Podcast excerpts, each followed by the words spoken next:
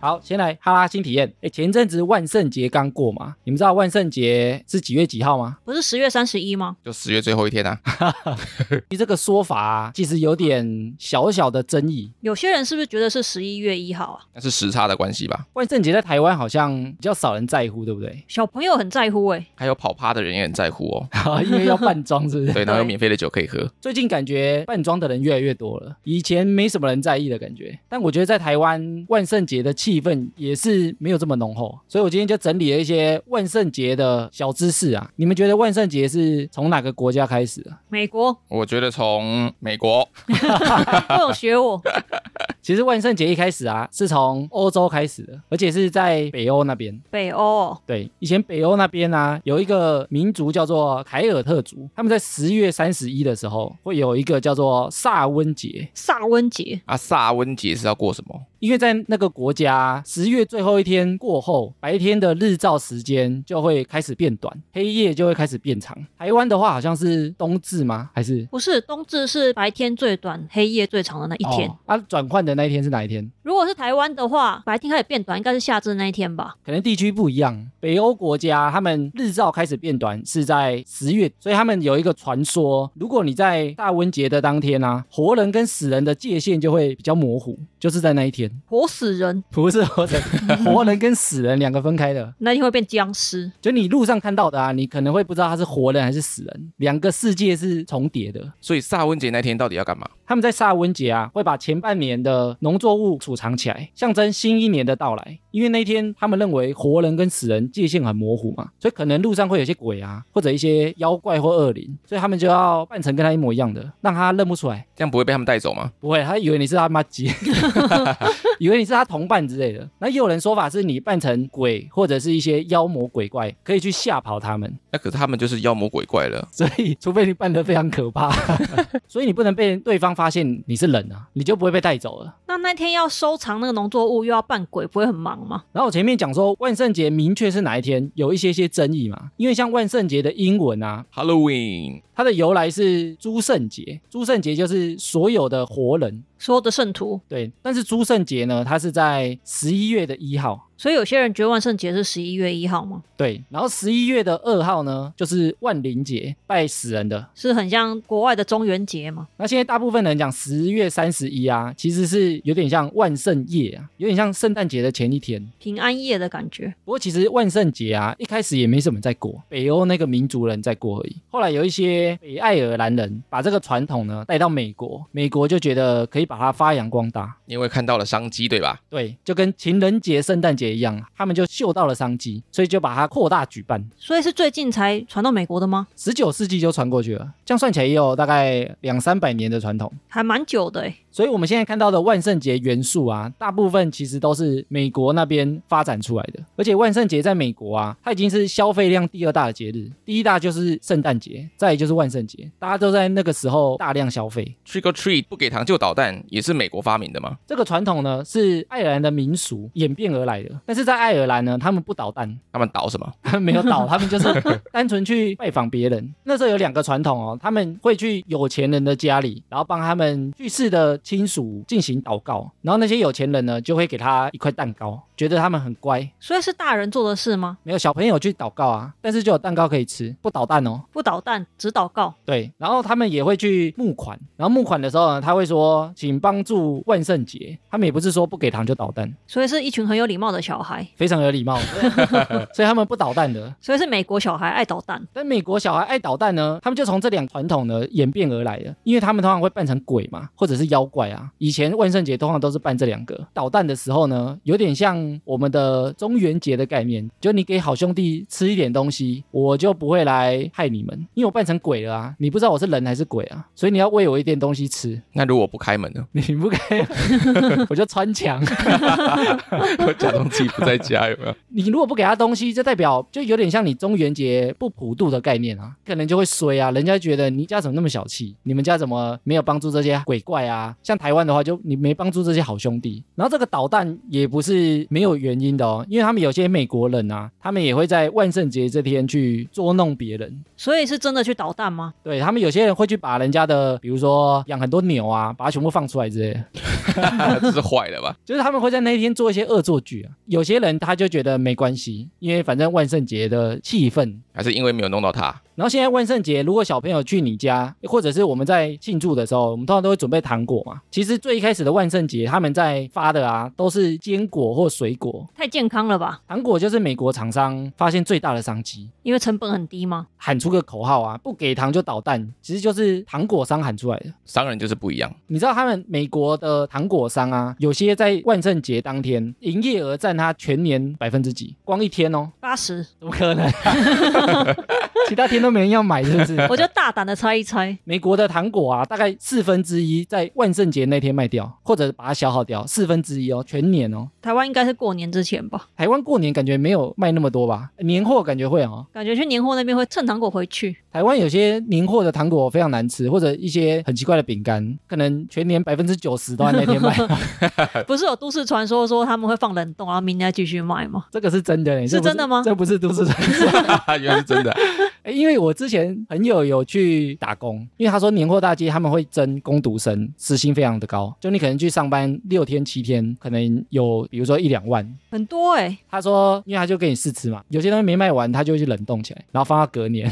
所以是真的、 哦。好可怕、哦！有些东西啊，但可能每个厂商不太一样啊。然后万圣节另外一个元素就是南瓜灯，刻成那个杰克的脸。但杰克最有名是那个圣诞夜惊魂的，对不对？对啊，圣诞夜惊魂的五头杰克，不是万圣节吗？为什么是圣诞夜惊魂？其实那一部电影啊，《呼鲁杰克》啊，他是万圣节城里面的人啊、然后那部电影主要大纲就是在讲他想要去捣乱圣诞节，因为他觉得圣诞节太欢乐了。他想要让万圣节变成第一大节日。对，哦，所以南瓜灯是画他的脸，南瓜灯的由来呢，是因为爱尔兰以前有一个民间故事，有一个很吝啬的人，他叫做杰克，然后因为他很喜欢捉弄别人，然后有一次呢，他弄到了一个大魔王，地狱的魔鬼，撒旦吗？我不知道那个神话里是不是撒旦。然后因为他很 喜欢捉弄人嘛，所以他死掉之后呢，不能上天堂，因为他本性有点坏。所以下地狱了吗？没有，他地狱也不能去，因为他捉弄了魔鬼， 好可怜。所以他也不给他去地狱，所以他只能留在人间。但是他又是鬼嘛，就只能做一个灯笼，在人间走来走去。然后那个灯笼呢，以前也不是用南瓜挖的哦，以前是用萝卜挖的。有这么大颗的萝卜，萝卜灯笼哦，对，然后这样演变演变而来，才变成大家在挖那个南瓜。然后那个南瓜呢也很特别哦，他们为了万圣节的南瓜，美国有特别研发一种品种，就叫万圣节南瓜。是我们很常看到那种比较圆的南瓜嘛，对，那个南瓜呢不适合吃，就不好吃啊。没味道。我不知道是不是没味道，但是它的外壳软硬度你比较好雕刻，然后可能它里面的果实比较好挖掉之类的，就比较好做那个南瓜灯啊。但其实不适合吃，它就专门拿来万圣节用的。然后过万圣节啊，现在越来越多人就以扮装庆祝嘛。从以前他们都会扮吸血鬼、僵尸、怪物，传到现在有点像 cosplay 一样了。开始有人扮公主啦，有的没有的啊。对啊，一点都不丑啊，也不可怕。 对呀、扮什么都可以了，就不限于扮妖魔鬼怪了。如果要扮装的话、啊，你们会想扮成谁啊？ 我想要扮成尤达宝宝，有的。那你全身要涂绿色哎、对，因为我之前有看到那个美国的歌手有扮过，我觉得很赞，他真的扮得很像吗？就买一个米色的大袍啊，哦，你知道他穿着，身体涂绿色，然后再去买那个小精灵绿色的假耳朵，其实感觉还蛮简单的诶，欸但你不怕那个绿色的颜料洗不掉吗？没关系，因为我本来就是尤达宝宝，我就是他本人。洗不掉就不是扮了，一 一辈子当友打了。哦哎、他也可以当浩克哦，我说长大之后对长大之后就变浩克了要练壮，要练壮。有女浩克啊，OK 的。那艾米，你想扮什么？哎、我在问你们之前，我其实我这题想超久的， 你想到开录前还在想，啊，延误这个录音，因为我最近在追一个卡通，就是猎人。我们那天才讲到猎人，所以你要扮猎人里面的谁？然后因为我自己有偶包啊，所以我觉得我一定要扮帅的角色，我不能扮丑的。 那里面谁是帅的？我在想，我感觉会想扮的应该是小杰或奇亚吧，但我觉得他们特色好像都不是很强。扮小杰，然后头发用很高，想办法把那个头发梳超高的。会不会很像快打旋风？以为我在扮阿里固是不是？对 对对，哎，那跑跑呢？你想扮什 么？哦，我刚好万圣节过后，我有想到这个问题。所以你想了好几天了吗？ 我其实你们还没有问我这个题目之前，我就已经想好我要扮 什么。是跟艾米心灵相通吗？预判啊，预判了我的预判。哦 我先知啊，我想扮的角色，不知道有没有看过周星驰一部电影叫《整鬼专家然后呢，里面的谁？》，哦里面周星驰角色的扮演，我、你说那个龅牙的，龅牙，他拿那个花盆有没有？那个花盆会转来转去，花盆应该没办法转啊，我 自己转比较快。你用手把它做成花，然后手在那边转啊，哎呦，这样不错哦蛮。酷的。然后看有没有鬼，就往向那边走。而且很奇妙的是，你不戴龅牙的话，你就变上雷诺喽。这样蛮应景的，因为大部分都是扮鬼啊，对呀、所以你就可以沿路看到鬼，你的花就一直朝向它我。来抓鬼，我手就一直狂抓。 有没有唉，冬天到了，天气转凉，更显得空虚寂寞，觉得冷啊。试试回家打开 Vana Living 的蜡烛暖灯吧。来自北欧的瑞典设计香氛品牌 Vana Living，使用百分之百天然性植物蜡的香氛蜡烛，商品由瑞典制造，直送来台湾，搭配最有人气的 Vana 蜡烛暖灯，居家氛围感瞬间爆棚。无论是自用、送礼、交换礼物，都是最棒的选择。另外，Vana Living 欢庆圣诞节送礼提案开跑啦！官网下单输入小写英文哈拉 H A L A，立享全站八八折最低优惠，还有丰富好礼、限时优惠，打折再打折。香氛蜡烛搭配造型暖灯，或是使用明火烛光，回家释放一整天的压力，舒服过冬。要用就用最好的瑞典直送香氛品牌。 Vana Living 赞啦！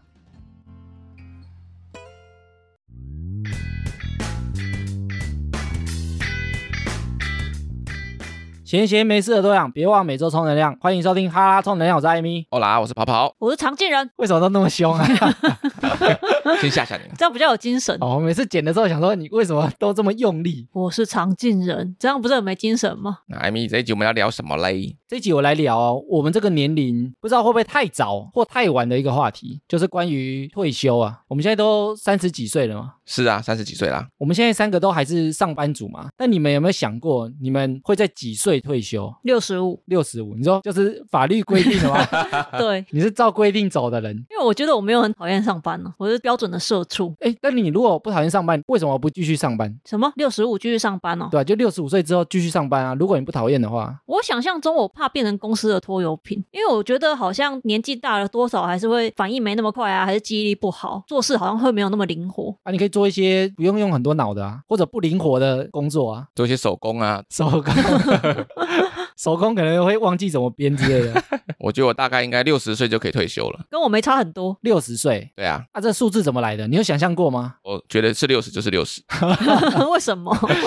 所以跟条件无关，你就想要六十岁就开始退休？对啊，你六十岁可以退休了，为什么要等到六十五岁呢？ 为什么？因为我爱工作。我在做这一题之前啊，我就大概想一下退休的年龄，然后我心里第一个冒出来的数字也是六十五岁，觉得有点被制约了啊。那你现在有想要几岁退休吗？我觉得应该也是在六十岁上下，干嘛学我？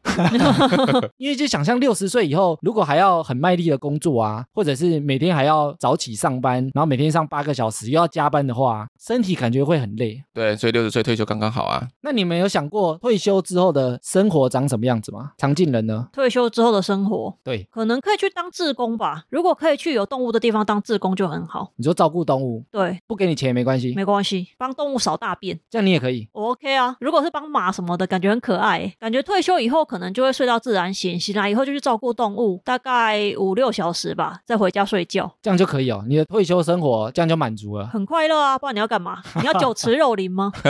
诶，但如果你要这样的生活啊，你预计一个月大概要多少钱？因为自工没有赚钱嘛，对，志工没赚钱，你如果想象这样的退休生活啊，一个月大概需要多少钱就可以完成？两万吧，两万就可以 可以吧？老了还要买什么？ 我想象的退休生活就是一样睡到自然醒。啊！大家都是睡眠不足，对啊，因为工作没有一天睡饱的嘛。然后呢，就会养一条狗，就养我最爱的巴吉度，然后每天跟他玩就好了。每天跟它玩，然后无聊的时候就想想搞一些艺术啊。搞艺术说不定很花钱呢，搞艺术不一定会花钱啊。那你要搞什么艺术？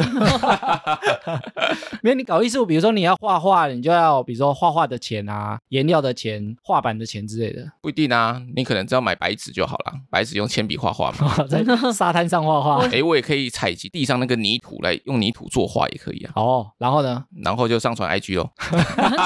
那时候还有 IG 吗？结果是在经营社群，搞完艺术之后呢，傍晚就可以带着我的狗去看夕阳，去海边走走，我觉得也不用做什么，就不用做什么，简简单单就好了。舒舒服服。诶，那如果你要过这样的退休生活啊，你觉得你一个月大概需要多少钱才可以达成？我觉得我可能需要两万五诶。两万五，对，因为多的那五千，我想来买酒喝。我想象中的退休生活啊，其实也是有点像在南部生活的感觉，就是比较亲近，然后可以想做什么就做什么。所以你想做什么？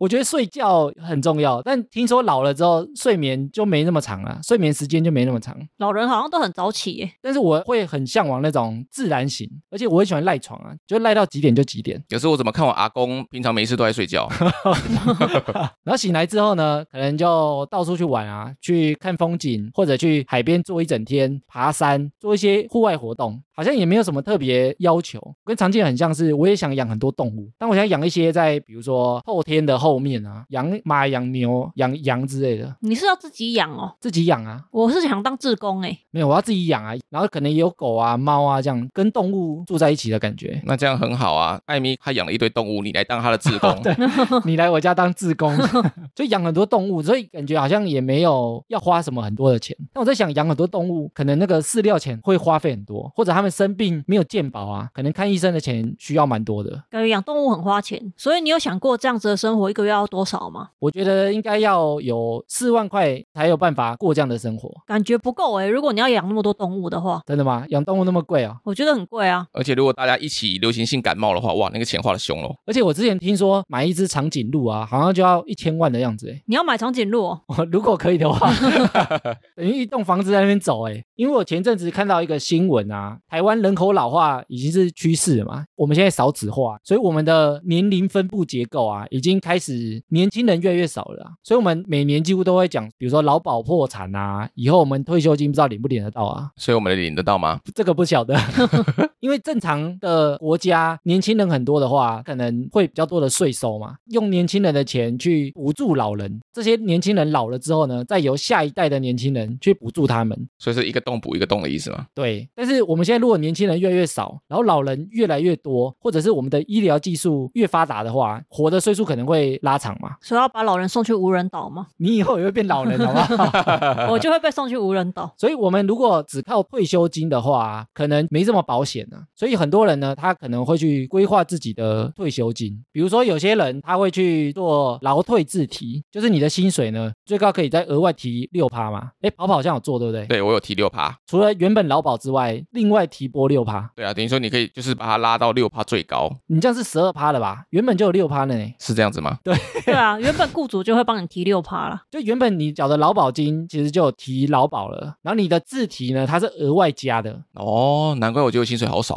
哦、然后有些人呢会去选择投资，比如说 ETF 啊，或者是一些股票基金。然后有些人比如说存定存或者是活存。然后有些人会去做一些投资，比如说他可能去开店啊，创造一些被动的收入。然后这个调查平均规划的退休年龄啊是五十九岁，诶，其实跟我们想象都差不多。对啊，蛮近的哦。大概都在六十岁左右啊。大家在预估退休生活每个月的生活费啊，大概需要三万五千块，那么多，就大家平均预估起来啊，可能很多人觉得生活水准不能太差啊，或者你可能有一些医疗的需求，或者是购物的需求啊。就像我想要买酒一样，诶，你一个月买酒会花多少钱啊？我现在比较没有那么乱花钱了耶。啊，所以预估呢，一个月大概需要多少的酒钱？我觉得如果是退休之后，我觉得大概一个月一万块可以吧，很多哎、喝不完的可以存起来啊，老了之后也许不能喝太多啊，很容易就挂了。 但是一万块好像也蛮多的。 很多啊。不过新闻调查看起来啊，大部分退休之后，还是很多人会想要继续维持工作，比如说有一些打工、打零工啊。可能也不知道在家要干嘛吧，而且不是听说如果你让自己闲下来，很容易老人痴呆症吗？或者是他可能需要生活费啊，比如说劳保一个月可能只有两万块，但是他需要三万五嘛，就需要去做另外一份工作，维持他的生活费开销啊。所以当志工是不行的哦。当志工，除非你的被动收入很高啊，好像有些人是因为在家没有人可以跟他讲话，所以因为无聊就会想要继续工作。像你那样嘛，不是缺钱去工作，我可以跟动物讲话，啊但你的钱呢？ 钱钱哪来？他不会给你钱啊。在退休之后的工作规划，啊大概都是一个礼拜二十五个小时，这样大概多少钱啊？如果一个小时算两百块，是超商吗？一般的规划就是民生服务业跟百货贩售业，大概就是超商或者是保全吧。如果一个小时打工啊，算一百五的话，一个礼拜上二十五个小时的班，大概一个月会有一万五千块啦。好少哦，但一天只要上班五个小时啊，好像可以哦，对，然后周休二日哦， 在哪边我要去？你这个随便找都有啊。现在台湾法定退休的规定是什 么？其实这个规定呢、啊，它一直在往后延，因为现在人口一直老化啊，然后劳保的收入又一直减少啊。现在目前规定是退休年龄六十五岁，然后工作满二十五年。 我记得以前好像是说工作满二十年就可以退休啊，但是如果你工作满二十五年，或是年满五十五岁，工作满十五年，也可以退休，就是两个条件啊。只要符合一个就可以了吧？对，然后你如果符合这个退休门槛啊，劳退就会开始拨钱给你。然后它有两种拨法，一种是每个月拨给你的，然后或者是你可以一次把它领走。哦，就跟军人终身俸一样，要一次领还是分月领？对啊，所以你如果觉得你可以活比较久，你就用月领的方式。然后如果你是一次缺一笔很大的钱，或者你想绕跑，你就直接整笔拿走。绕跑去哪里？欸诶，然后我们很多人工作啊，就是为了财富自由嘛。这个如果在愿望排行榜里面，绝对是前三名的吧。还有什么可以超越它吗？我想不到哎、我们现在都还没财富自由嘛？你们认为财富自由是什么境界？是什么样的生活啊？可能不用特别省钱，也可以做一些很开心的事情，像是什么啊？出国或买自己喜欢的东西。然后都不用看价格， 对，就是你想做什么就做什么，不用去问说哦这个多少，那个我要，这个我要， 然后结果都付不出来。 就拿就绕跑了，有没有？哎，那你们觉得要多少钱才能达成财富自由？ 三千五百万。为什么？ 这钱怎么算出来的？我想说，如果如果你有三千五百万对，应该就可以过得蛮开心的。大概三千万美金吧，美金也太多了，三千万美金好几亿了呢。因为这是赌神外差的时候喊的数字啊。啊，那你可能赌一把就没了。我一开始在问这一题的时候啊，我的想象大概是两千万现金加上一个没有贷款的房子，就是有地方住啊，你不用付房贷啊，然后手边又有两千万现金，想象好像就可以财富自由。哎，我觉得大部分的听众啊，其实在聊到退休跟财富自由，我觉得跟我们三个都会有点像，好像有一个想法跟概念，但是没有实际去精算过为什么是这个数字。那你们知道现在从国外有推股理财运动吹来台湾，前阵子非常的红，然后也非常多的书在讨论这个理财运动，就叫做 FIRE 族， Fire you fire 那个 fire 嘛，火烛不是那个 FIRE。FIRE 呢，它是四个英文单字拼起来的， Fire 是由 financial independence retire early 所组成的，它就是指财务独立跟提早退休的意思。这四个英文组合起来的啊。这个理财运动呢，就是在计算你什么时候可以财务独立，以及什么时候可以提早退休啊。它有一个算式吗？我觉得大部分的人啊，都跟我们三个很像，完全没有计算过。你如果知道这个 FIRE E 运动呢，你已经早就可以退休了，你都不知道。哎呦，有那么多钱吗？所以 Fire 族是怎么计算他们能不能退休啊？就像我们刚刚前面有讨论，我们一个月需要多少钱才够嘛？比如说一般的网友是三万五，那像我要养很多动物是四万块，然后常进人无欲无求，还可以做志工，他只要两万块，然后跑跑是两万五嘛。没错， Fire 运动呢，就是在想象我如果每个月有被动收入，比如说像常进人，可能一个月需要两万块，他在计算如果我的被动收入一个月可以完全不用工作就能获得两万的话，其实我就可以退休了，我就可以过想象中的退休生活，不用一定要工作到比如说六十岁、六十五岁、七十五岁。像我想象自己是一个月有两万五的话，我就可以我想要的退休生活了，不用工作就可以获得这两万五的话，那其实我现在就可以退休了耶。没错，三十几岁就可以退休？但是他还没有啊，像他的薪水就是工作而来的、啊。嗯，那他们是怎么计算的呢？他们就是用一个叫做四趴法则，四趴哪四趴？四趴仔，因为他们认为呢，全球平均的投资报酬率呢，大概四趴没有很难。六趴就有点难。那四趴是什么概念呢？四趴就是二十五倍的支出，比如说你一个月是两万块啊，一年的支出就是二十四万嘛。对，然后二十四万的二十五倍呢，其实只要六百万。 为什么是二十五倍？你如果有六百万之后啊，把它放在比如说基金里面，或放在股票的大盘里面，或者放在一些比较高收入的，比如说债券里面，你一年如果能够获得四趴的报酬的话，一年就会有二十四万的被动收入，摊在十二个月呢，你一个月就两万块。像跑跑，如果真的一个月两万块就够的话，其实跑跑只要存六百万，他就可以退休了。 你忘记我还要五千块哦，我要两万五哦。哇，你这两万，，然后买酒哦，那个是常进人的。对，所以我只要存六百万，我就可以退休了。对你只要存六百万，然后找到一个报酬率有超过四趴的，每年的报酬领出来，你其实就可以达成退休了。有东西是固定，真的报酬会有四趴吗？通常如果放在股票啊、债券啊，通常是浮动的。那一般全球的平均报酬率大概是五到七趴，但有时候会多，有时候会少啊。不过平均来讲大概是五到七趴，所以他们认为呢，四趴不会那么难。那买到长荣海运怎么办？所以你不能买单支的啊、你要买整体的啊、如何投资挑选？等一下后面会大概稍微提到啊。他们用四趴去计算啊，就是你只要一年的开销乘以二十五倍，其实你就可以退休了。Fire 组啊，因为他们追求的就是提早退休嘛，所以他会像我们刚刚一样啊，先去想我一个月需要多少钱。那假设以我的例子来讲，我一个月希望是四万块嘛，那一年就是四十八万，二十五倍呢就是一千两百万。诶，其实你一算，你就会发现好像没那么多。我们刚开始想象都要两千万、三千万，但我觉得好多、哦，搞到。 哎，但是 Fire 族呢，只要有这个目标之后啊，他们有可能就会拼命上班，拼命存钱。他们的目标就是在比如说六十五岁是法定退休年龄嘛，像有些人已经真的成为 Fire 族啊，可能才比如说三十八岁，可能才四十五岁，他已经计算出来大概需要多少钱，他就直接退休了。我有认识这样的朋友、欸，诶，我那时候认识他的时候，他大概二十八岁吧。二十八岁就然后退休，不是不是，是，他是说他希望他四十岁可以退休。所以他就努力上班嘛，对他现在好像真的没有在工作了。所以他可能已经存到他预先想到的那个费用了啊。对啊，因为 fire 族的概念啊，他们认为退休之后，假设是六十五岁甚至七十岁，那时候身体已经没有像现在这么有活力了啊，或者有些地方可能已经没有力气再去了啊，懒得再去了，或者没办法再去了。像什么摸摸茶 摸摸茶老了可以去啊，还是可以去，是不是？没有像有些太危险的，比如说跳伞啊，你可能那时候，哦比如说你膝盖已经不好了，你可能就没办法跳啊，或者你心脏不好，你也没办法跳啊。还好我已经跳过了，哎，还有什么事情太老没办法做？ 不能吃太多糖。 这有规定吗？不能吃油炸物。不能熬夜是不是？ 不能熬夜夜唱啊。而且不能不做不爱做哦。一定要做博爱做，因为他们觉得你如果没有很认真工作的话，你就需要一直工作到六十五岁啊，或者是其实你已经存够够多钱了，你已经可以退休，你还不知道，你还一直傻傻在上班， 也不一定是傻傻上班啊，快乐的上班。还有快乐吗？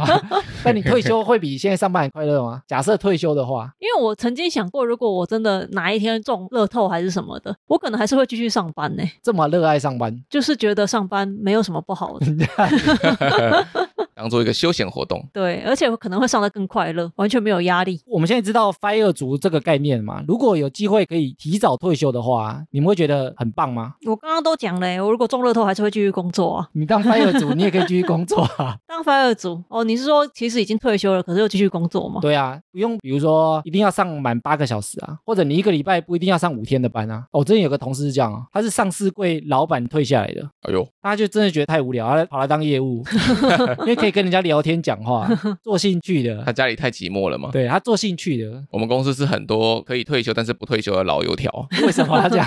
就不知道啊，就是站在那个位置不走啊，他们可能觉得也轻松，然后又有钱。薪水小偷嘛。不用做太多事情，可是薪水比较多。他们想象的跟 fire 族就不一样，fire 族就是你要完全的自由，我不用管上下班打卡，我的钱呢也不是上班而来的，然后我想做什么就做什么，甚至我要赚一些外快也可以啊。 fire 族会不会是真的很明确知道自己退休后要干什么才会去做 fire 族？所以，我们接下来就要了解如何达成这个 FIRE 的最终目标——财务自由啊。到底是财富自由还是财务自由啊？他们追求的呢是财务自由，比如说你一个月设定生活费是三万块钱，你是不用上班就能获得三万。比如说你可能透过股票的配股配息啊，或者是你有一个房子在收房租，你就能获得这三万啊。但你没有财富自由啊，因为你就是一个月生活费就三万块而已啊。财富自由是完全不用看标价的那种，对，财富自由可能比如说我手上有一亿现金，买什么就买什么这样。但你财富自由也可能把钱花光啊。你如果完全没有被动收入，你可能花一花就没了、啊。那就不是真的财富自由。哦， 所以如果我们的听众啊也有这个提早退休的想法，我们要如何达成这个 fire 族财务自由呢？他说有七件事情要做。这么多事情，第一个就是你要先弄清楚你需要多少钱。我们前面在问的啊，你可以盘点一下一个月需要多少钱，就可以活得下去，你就可以退休了。每个人心目中的价码不一样啊，有些人两万、三万、四万，有些人可能要十万，他才觉得安心啊。你要先知道你需要多少钱。第二个呢，算一下你距离他的目标有多远，他一整年的花费，然后乘二十五倍，算一下大概要多久。大概二十五万年吧，要那么久吗？ 淘宝刚算起来是多少钱？算起来我是两万五，两万五算起来的话，大概七百五十万台币左右。七百五没有很难吧？感觉啦，感觉啦。我觉得好难哦，我连房子头期款都存不到了。然后第三个啊，改变对金钱的认知。第四个啊，你要找到你没有办法存钱的最大项目跟困难。跑跑是爱喝酒嘛，喝酒也许不是最大的啊，所以最大的是最大的是房租，找到一个影响没办法存钱最大的困难。然后第五个是利用你的正职工作，第六个是创造有利润的副业跟拓展收入来源。然后第七是尽早尽可能的开始投资。但我觉得这一集没有讲这么细，讲七个一定会时间太长，我抓三个比较重要的事情。第一个就是刷新对金钱的认知，其实钱不是钱， 没有，金钱就是钱。 所以要视金钱为粪土嘛。没有，拜厄族呢，他们认为时间比金钱还珍贵，所以你要趁年轻的时候，赶快把这一笔钱存到或者是赚到，你后面的时间都是自己的。我们有一集不是聊钱是什么东西吗？钱是好东西，钱其实本身它没有价值啊，赚来的你要懂得花那个钱，它才会变得有价值啊。你说让钱变成喜欢的形状，对，但很多人拿到钱，他可能就浪费掉啦。其实对费尔族来讲啊，钱就是你的时间，你是用时间换来的、啊，你用时间换成钱，然后钱呢，如果存够钱，就是你未来自由的时间。所以他们把钱跟时间画上等号啊。我越早赚到钱，我以后自由的时间就越多。但是他们怎么不会想象在还没有退休当中就早一点小自由了呢？他们也许也会啊，那他觉得不够，他们追求的就是完全退休，二十四个小时都做自己想做的事情。这样听起来，范尔族都很讨厌自己的工作，欸他们工作可能只是为了赚钱，啊、应该说他们工作是为了赚到未来自由的那笔钱。所以他们才会遇到如果可以退休的机会，就会立刻退休啊，因为他们其实没那么喜欢他的工作欸。但是我觉得里面的人啊，我觉得有些人不是这样，有些人其实你如果非常喜欢自己的工作，或者非常投入自己工作啊，有可能你会赚到更多的钱，你会更早有机会退休。啊但是不退，但是不对，不见得哦，有些 fire 族可能就真的退哦咯。如果喜欢自己的工作的话，会想要那么早退吗？我觉得早退休不见得是不工作啊。如果有些人像我业务性质来讲，有些业务是没有底薪的啊，你可能上下班都没人管你啊，你有业绩才有钱。也许他就去做这样的工作啊，比如说我几点要上班，几点要下班都我自己决定啊。但是我也不是没在工作啊，会变成有一种想去做什么就做什么，想工作也可以去工作啊，没有人规定他要干嘛啊、比较没有被绑起来的感觉。对啊，平常在工作，我觉得很少人是真的非常快乐在工作啊。比如说，如果你今天非常累，你想要睡晚一点，你可能也没办法，因为你可能就要打卡。你可以请病假，但对 fire 主来讲，他可以完全不用做这件事情啊。我想去就去，不想去我就不去，甚至我今天开始不干了也没关系，因为他需要的生活费他已经有方式可以支付了。但是我觉得他现在算这些钱，对如果真的提早退休了，但我觉得他钱可能还是会不够用欸诶。哦，这个是他的风险啊，的确有这个风险在，因为现在通货膨胀啊，东西可能会变贵，是不是？所以一开始算的时候不能算那么紧啊，你可能要抓多一点点啊。抓个三倍吧，因为很多访谈其实有谈到很多那种临终前的病人啊，通常都会最后悔两件事情，一个是他没有为自己而活，另外一件事情是他希望自己不要这么认真工作，认真工作不好吗？他觉得他自己太认真了，认真工作很好，但他觉得自己太认真了，有这么认真到死前很后悔吗？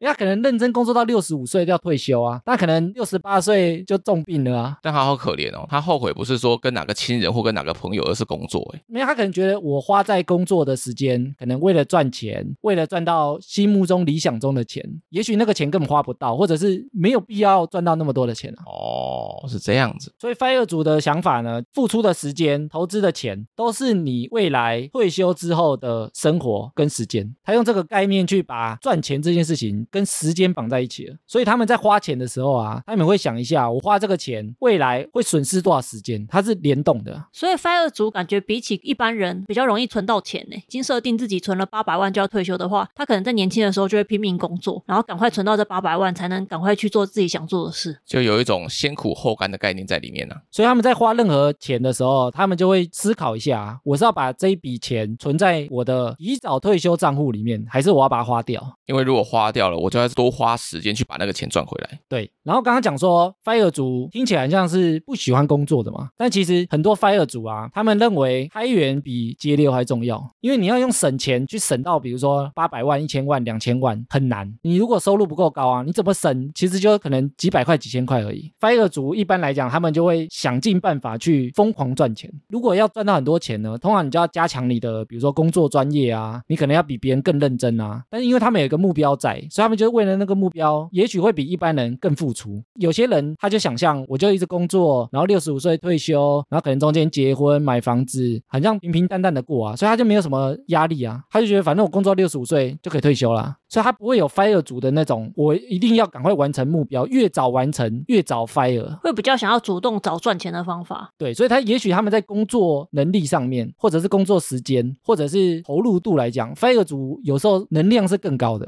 因为他们有那个目标在啊。多兼几份工啊，打几份工啊，然后就跟第一点会联动啊，他们现在赚到的每个钱，只要把它存在他的 FIRE 账户里面，他们就觉得这都是未来自由的时间。FIRE 族一般呢、啊他也都会比较鼓励尽早开始投资。可是这不会很容易翻车吗？通货膨胀是趋势嘛，但是个别公司的好坏，比如说可能有些公司赚钱就是某几年，所以一般呢、会建议不要买个别公司的股票，你要买就买比如说大盘啊，或者是 ETF 之类的。诶，关于投资，你们有在涉略吗？一窍不通，我只有买一点点的零股啊。好，那投资我们之后再另外再开一集好了，我们找一些投资比较厉害的人再来聊这个话题。所以现在有很多 fire 族已经达成他们的想要提早退休了嘛。诶我前阵子看到一个 YouTuber 啊，他已经达成 Fire 的条件了，因为他的频道流量，光那个 YouTube 给他的分红啊，就已经达成他提早退休的规划了，哎呦，这么厉害！他已经觉得够用了。是美妆 YouTuber 吗？其实好像还蛮多的欸，但是哦他们通常的特点啊，他们会搬到国外去，而且很多会去泰国，泰国消费比较低吗？对，或者是马来西亚，因为他们消费比较低，房子比较便宜，他们赚的钱可能在台湾也许没办法 fire，但是他如果搬到比如说生活花费不用那么高的地方，其实他就已经 fire 了。这好像也是个好方法哎。然后之前有一个电影的导演啊，他有获得艾美奖的提名，他那时候听到 fire 族的理财观念啊很有兴趣，他去拍了一个纪录片，找了全球已经完成 fire 目标的人去访问他们，拍成一个纪录片，看他们有什么样的特点。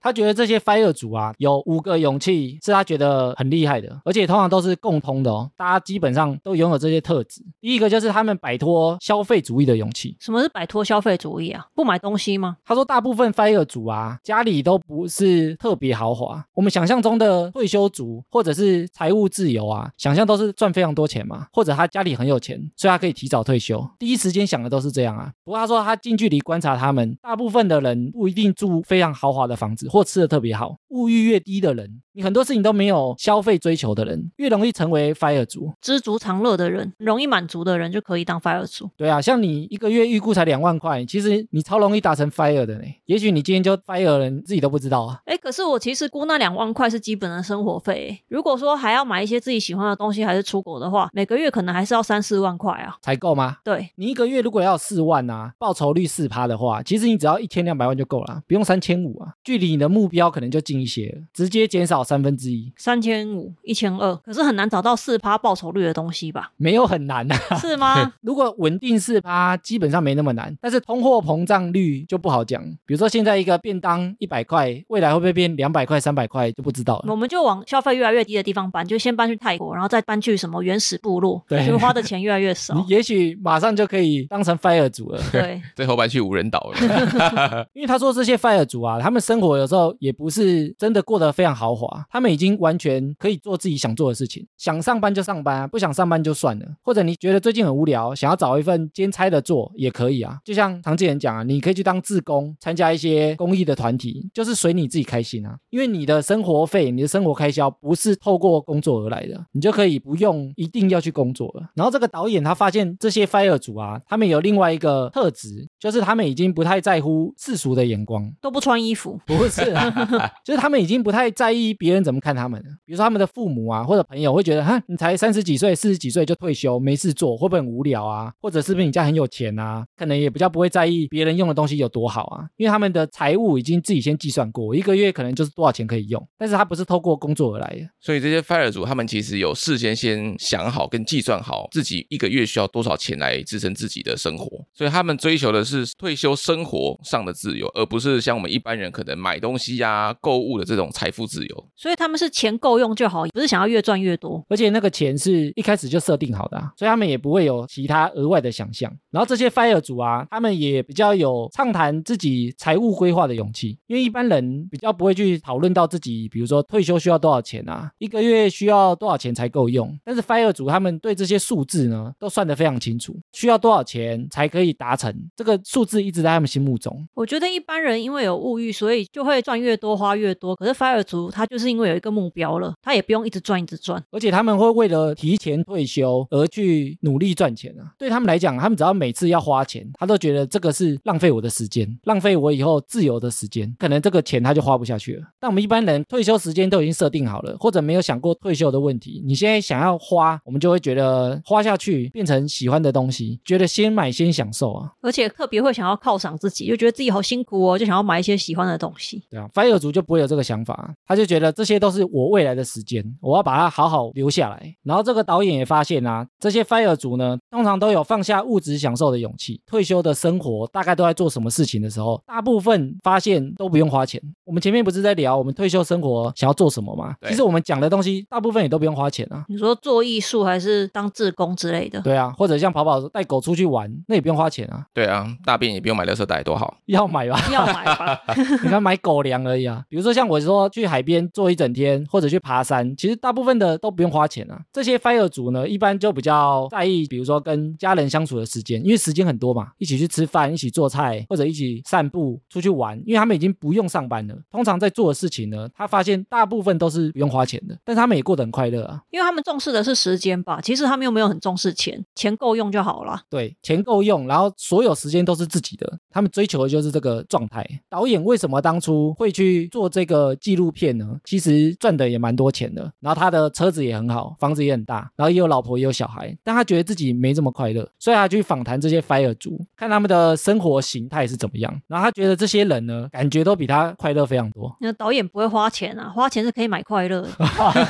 这个导演也说，观察这些人的特点呢，因为一般我们的教育或者我们从小就会说，哎，你可能就努力上学啊，考个好的学历，然后去大公司上班，然后上班到六十五岁退休，退休之后你就有自己的时间了啊，你要做什么就可以做什么啦、但是他们选的不是这种传统的路线，所以想成为 fire 族的话，我觉得最困难的点就是，常常在滑社群的时候啊，会看到很多的广告啦，或者是购物平台啦，或者可能亲朋好友的生活啦，这些都会诱惑他去花钱。那对他们来说，花钱就是花他们的时间。哎，所以我们这样讲完这些 FIRE 族的想法跟特质之后啊，对 FIRE 理财运动什么看法？我理解了，但是我应该不会这么做，为什么？因为我就是喜欢赚越多花越多的人啊。哎，但是他有讲到一个问题哦，你如果赚越多花越多啊，你就是一个无底洞，我是个无底洞，你是合理的 因为我觉得大部分的人啊，其实物欲不见得这么高。然后如果你的物欲不高，然后真的想过很平静的生活，然后你想做的事情又不用花很多钱的话，其实你计算一下，也许你很早就可以完成这个 fire 的目标。我觉得很多人是不知道这样的做法，所以他没有意识到，也许他有这条路可以选啊。 自己其实可以提早退休。提早退休这件事情对我来讲，可能我也没有办法去完成。一方面是我没有那么多的被动收入，第二个就是我们公司有员工票可以飞啊， 所以还是蛮爽的。对 还不对是很划算啊，干嘛要退休呢？，为了机票 没错，我想飞就飞。欸，所以我觉得如果自己工作做得还蛮得心应手的啊，其实没有那么痛苦的话，我觉得不见得要追求 fire 啊。我一开始听起来会觉得 fire 族好像很讨厌自己的工作，可是听到最后好像不是这样。他们觉得工作不用占人生太大的占比，应该要把时间花在更多自己喜欢的事情上面。所以如果很喜欢自己工作的人啊，他其实就不用追求 fire 啦，继续做工作做到八十岁，做到死前那天为止啊。你看那个巴菲特，他到现在还在工作啊，可能已经八九十岁了还在工作啊， 然后八九十岁了还在炒股哦，赚了非常多的钱啊、但他也觉得很快乐，因为这件事情就是他喜欢的啊，所以他也没在追求 fire 啊。其实我觉得很多规划就是这样，你如果没有知道有这条路可以走的时候，会连想都没有想过，根本没有这个机会啊。所以我觉得今天聊这个 Fire 族的族群啊，或者他们的理念跟特质啊，也不是说大家今天就开始完全成为 Fire 族，这是一个最棒的选择。它只是一条你也许可以选择的路。然后我觉得今天这样算了之后啊，我觉得自己离退休的年龄感觉可以拉近一些，不一定要上班到六十五岁。所以艾米明天要提离职了。 没有，现在还没办法、 哦，。就是觉得如果真的存到心目中的那一笔钱的话，如果能提早退，好像就可以退了。因为对我来讲，好像物欲真的没有这么重所以退休以后 podcast 就会日更了吗？为什么？ 但 p a c k a g e 没有被动收入啊。如果 p a c k a g e 有被动收入，我就可以退休，啊全职做 p a c k a g e 就好了。也不知道我们的听众呢有没有 fire 族呢？已经在这条路上了，或是已经完成了。完成也太屌了吧！ 哎，这不是不可能哦。你说他现在已经有大把大把自由的时间了吗？对啊，那要不要来帮艾米剪音档？还是帮我们想内容大纲 好了。欢迎欢迎哦。听众回复留言，我来念一则 IG 私讯的留言，这是来自 Cindy 啊，她说：“你们好，这是我第一个认真收听的 podcast，一般都是周末健走、运动的时候收听。除了想要表达欣赏节目内容、流程及逻辑脉络之外，更要谢谢这个节目丰富我的语言库。丰富语言库是什么意思啊？会不会是因为我们有交杂中文、台语跟英文呢？”会这样啊、这样很丰富吗？ 他说，因为先天个性使然，大学的时候就发现，如果跟自己不是很欣赏的人讲话，就是浪费时间，所以他不做这样的事情。有空呢，就是多阅读兴趣的书籍。之后进入社会呢，这几年工作职位都是比较严谨的，所以常年下来，为了要营造自己很得体的个人形象，在职场就变得有点麻木，看似礼貌待人接物，但实际在内心深处是一成不变的社交公式。感觉 Cynthia 好像变得一个机器人呢、 你说冷冰冰的啊，上班机器，对啊，他是不是在那个 Matrix 里面是一个城市？ 他说，工作上他自认是高效率、低错误、零情绪，再加上通讯软体发达，沟通呢又只需要文字处理。渐渐的，他变得不爱说话了，就算想开口，也不知道要说些什么。内心世界总是很安静，也甚少有波澜。其实我也不太会处理太复杂的情绪，可是你们的节目一开始都有哈拉新体验，每次在听的时候都会觉得这些体验都是之前不知道的事情，我就像个井底之蛙。听到有趣的内容，我会试着有条理的浓缩、整理，期待讲给我的先生听，并且增加彼此的沟通经验。节目内容也很生动活泼，仿佛在听三个没见过面的朋友聊天。有时候一个人健走时会忍不住笑出声来。我相信高品质的节目一定是有目共睹，也受到广大听众的喜欢。总之，谢谢你们的付出和给我的启发。最后，进驻节目收听率长虹，名利双收。所以她听我们的节目是当成一个话题，跟老公聊天的话题，哎，这样的听众还蛮多的哎，他们会互相分享。啊也会互相讨论自己会怎么做。。对啊，因为我们在讲的话题，我们很常用问句嘛，然后他们也会想说，哎，男生这样想吗？或你也是这样想吗？然后就会让他们多沟通的机会会不会吵架、啊？吵架也不见得是坏事啊，吵架也是沟通的一种啊。对啊，激烈的沟通。也许吵一吵，分手了，提早发现啊， 我以为你说吵一吵滚到床 上。也许提早发现他们不合，也是一个功德啊。哦，你在呼应上礼拜的节目啊？ 对啊， 而且这个 Cincy 啊非常特别，因为他说他原本不是一个很会社交或者聊天的人，但他觉得听我们节目会有帮助哎、他会不会觉得很像在跟我们聊天？只是他一直不说话。 他为了私讯给我们啊，看起来他特地办了 IG 账号，因为他零个贴文、零个朋友、零个追踪，连我们都没追踪，至少要追踪我们一下吧。没有他连我们都没追踪，三个零啊，感觉就是新创的账号啊，他说他健走的时候听一听会笑出来。艾米是不是剪辑的时候也很常在那边自己偷笑？我会笑出来啊。上次跑跑也说他会笑啊， 会啊，我也会笑啊。所以他一开始讲的语言库，感觉是话题库的意思吧？你说跟先生或跟朋友、同事比较有话题可以讲，对，讲起来他的工作比较严肃，比较一成不变，可能比较难找到话题。而且我们开头的那个新体验啊，我们一直鼓励大家去体验新的事情嘛，我觉得也蛮多听众回馈给我们，他听完我们新体验之后，他有特别去尝试。谢谢这位辛迪亚的作文回复哦。以上就是本集的哈拉充能量。喜欢我们的听众呢，可以到各大播放平台订阅及追踪我们节目。有 Apple Podcast 的听众可以拉到节目最下方给我们五星回馈，我们会在节目上回复听众朋友。也可以追踪节目的 IG 及 Facebook 来跟我们留言互动。原则上呢，我们每周一固定更新。我是哈拉充能量的艾米，我是跑跑，我是常见人，那我们下周再见喽，拜拜